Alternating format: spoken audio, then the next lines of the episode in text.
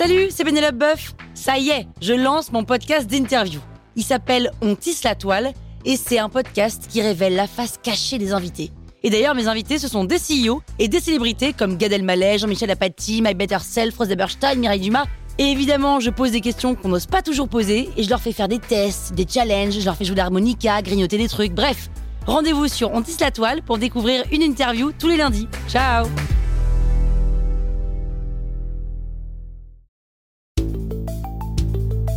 Vous êtes entrepreneur Vous voulez donner une trajectoire optimale à votre startup C'est parti, on attaque le septième élément. Dans cet épisode, on se pose la question faut-il être ambitieux? Alors c'est une vraie question parce que quand vous allez créer une startup, ben, il y aura plein de choses à faire, beaucoup de travail, vous allez beaucoup transpirer, donc autant transpirer pour un truc ambitieux. De plus, une startup qui n'est pas ambitieuse n'est pas une startup. C'est un lifestyle business, mais c'est pas une startup.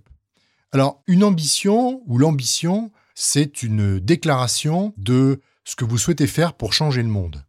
Donc, n'essayez pas de vous rabaisser en disant je ne peux dire que ce que j'ai fait. Faites ce que vous avez envie de devenir. Déclarez ce que vous avez envie de devenir. Votre vision. Alors, comment on fait? Comment on fait pour être ambitieux? Une question compliquée. D'abord, on va écrire une vision et un purpose qui soit inspirant. Autrement dit, la question que vous allez vous poser, c'est que devient le monde? Si je réussis mon projet. Alors oui, ça peut des fois euh, être surprenant, mais c'est ça l'ambition, c'est de pouvoir se dire, ben, je vais gravir un Himalaya. Donc n'hésitez pas à faire quelque chose ou à présenter quelque chose euh, qui sorte un peu du commun.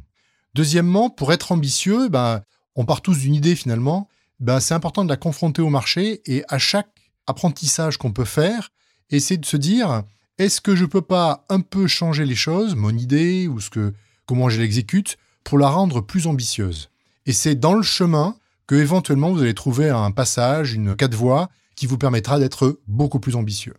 Troisième point, je pense que c'est important de vous assurer que ce niveau d'ambition vous correspond. Parce que plus on est ambitieux, plus on est exposé, plus c'est dur et plus il y a de tension sur vous et sur l'équipe. Donc il ne s'agisse pas de créer quelque chose qui vous dépasse, qui vous rend malheureux, euh, qui vous fait déprimer. Il faut faire quelque chose qui vous correspond. Donc analysez quelles sont les tensions hautes que vous êtes capable de prendre et les basses. Et vous dire, OK, ça c'est dans les choses que je suis capable de faire ou pas. Quatrième point, il faut prendre des risques.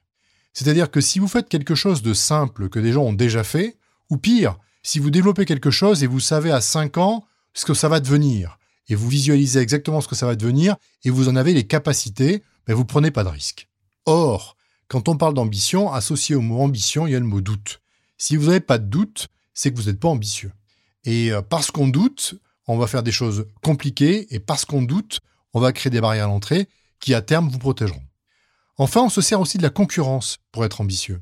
cest la concurrence, c'est un piment. Les gens qui font des choses comme vous, c'est des gens intelligents, c'est des gens qui sont engagés, c'est pas des idiots. Et donc, ils font des choses qui, euh, souvent, vont pouvoir vous déprimer des fois en disant Waouh, ils ont fait ça et je suis tellement loin.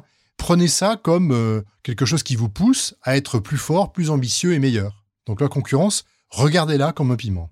Et enfin, construisez des convictions fortes et des points de vue différents.